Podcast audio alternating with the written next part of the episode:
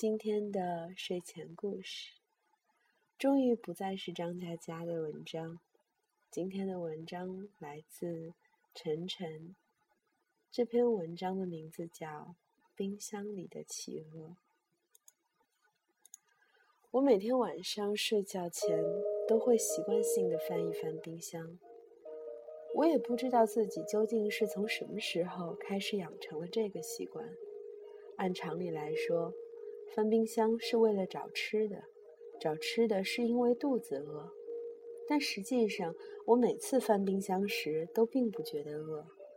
而我的冰箱里也从来没有存过任何食物。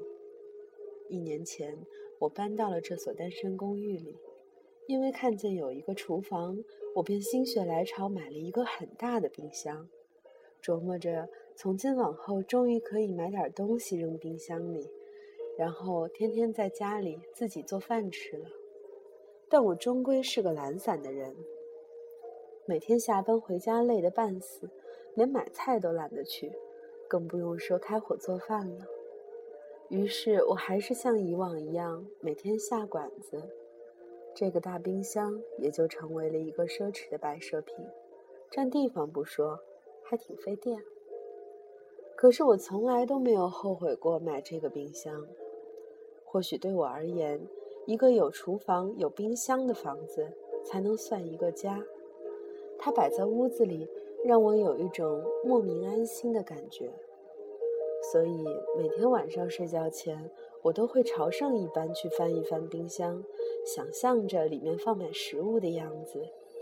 即使每一次打开后看着里面空空如也，都会有一股淡淡的失落。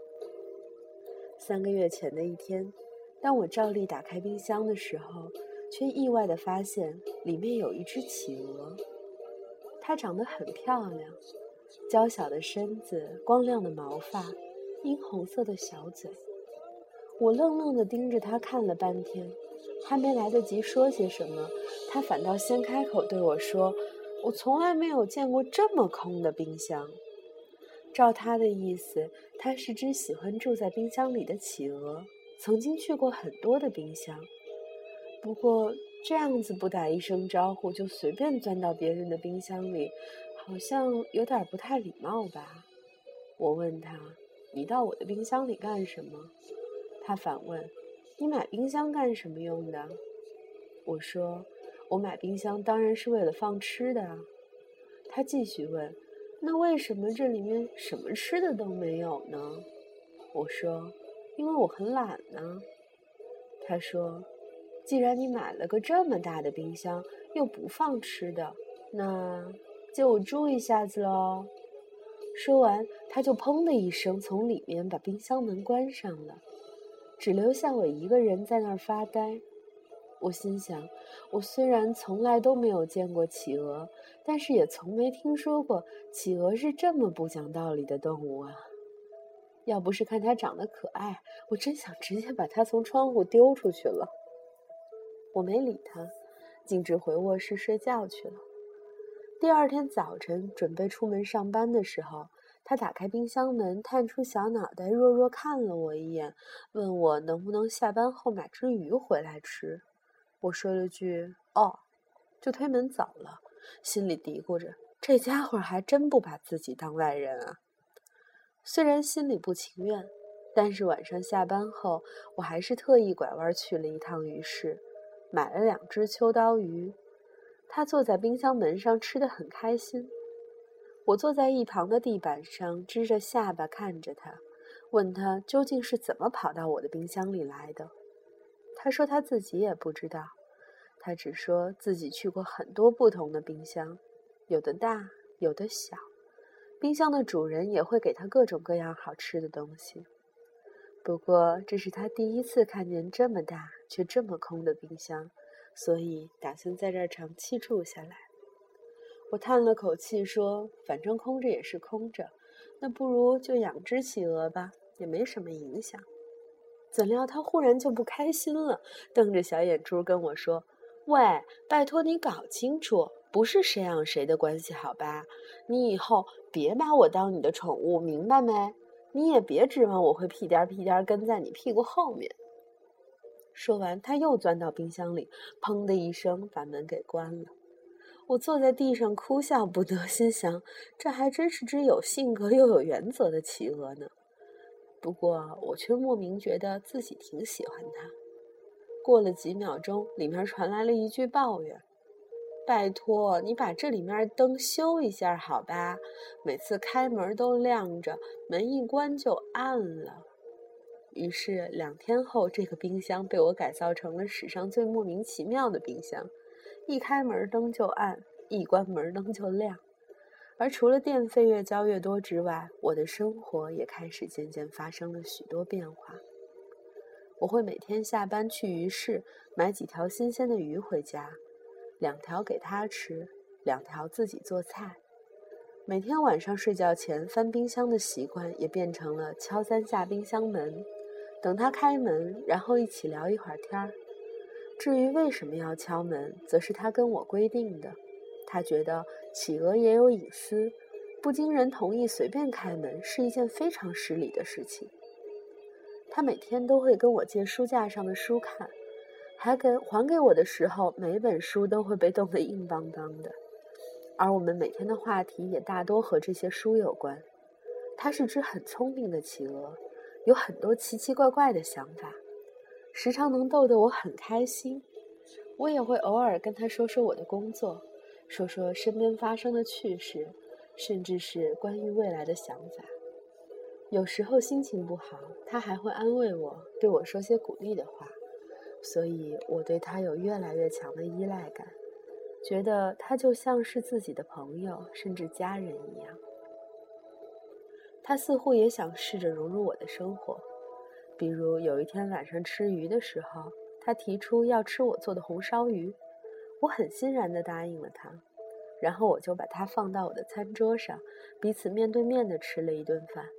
他瞪大眼睛对我说：“没想到鱼还能做得这么好吃，之前吃的那些鱼真是白吃了。”从那天起，他也试着开始在我的房间里四处转悠，也学着去卫生间上厕所。不过，我从来不会领着他出门，毕竟企鹅是怕热的，这儿的天气对他来说实在太糟糕了。之后的日子过得不温不火。我们就这样在拥挤城市中的一块小孤岛上相依为命，让彼此在孤单的时候有个依靠。不过，虽然用这样的方式相处很开心，我们偶尔也会有闹矛盾的时候。一个周末的下午，一个同事忽然造访我家，他在外面敲门的时候，他正在客厅里来回踱着步。我从猫眼往外一看，慌忙抱起他，把他塞进了冰箱，然后猛地关上冰箱的门。他很生气的在冰箱里蹦跶着，我打开门一看，他叉着腰瞪着瞪着我，正准备要冲我嚷嚷。我连忙做了个嘘的手势，告诉他不要声张，有客人来了。要是让别人知道我家里有一只企鹅，就麻烦了。同事是给我送东西的，我接过东西来，很客气的问他要不要留下来吃晚饭。没想到他竟然很爽快的答应了，弄得我一时有些不知所措。因为做菜就得翻冰箱，可我的冰箱里现在藏着一只企鹅。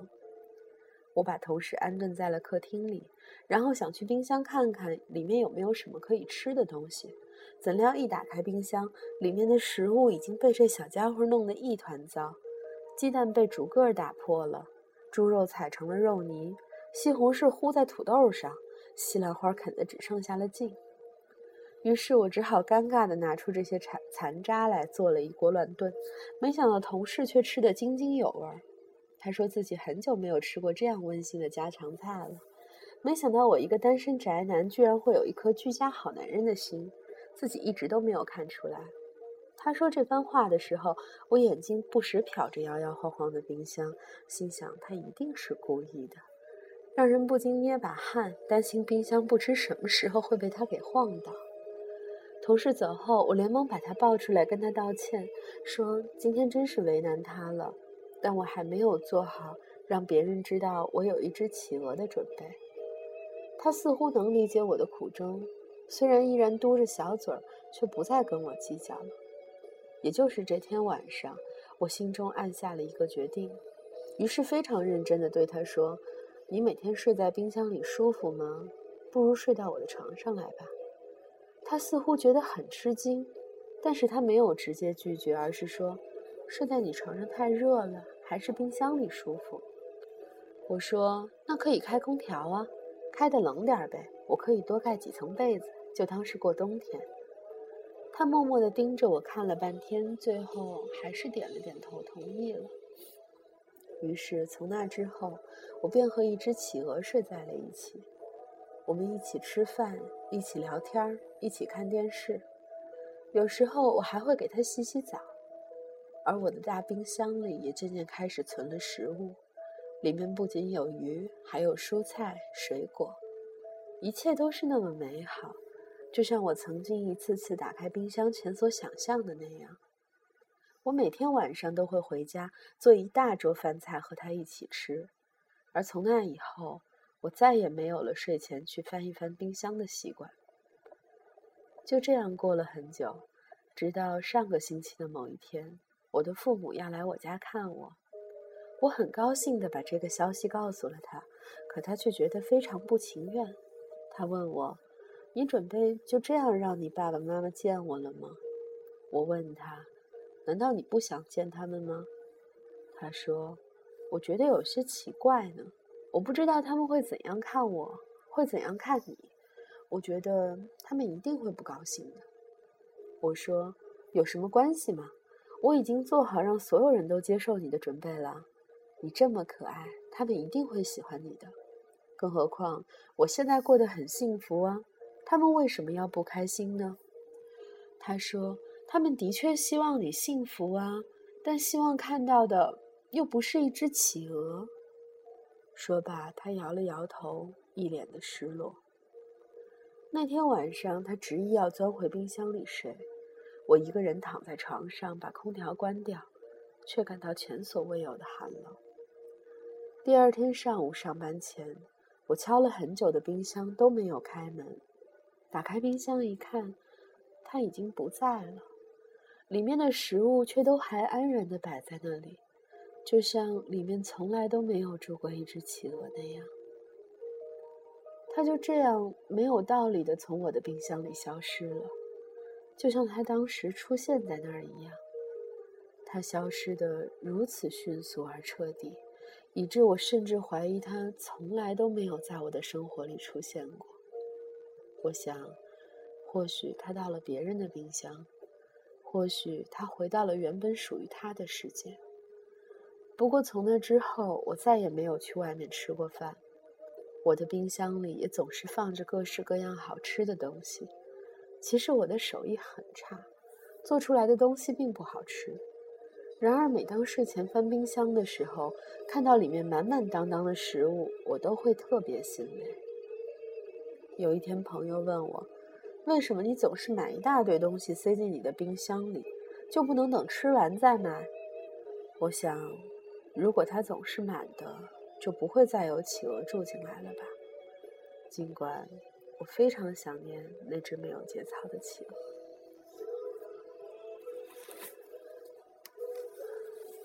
今天的睡前故事来自晨晨的《冰箱里的企鹅》。有没有人从这个故事当中听到了自己？你是那个买冰箱的人，还是那只企鹅呢？谢谢收听，祝你晚安。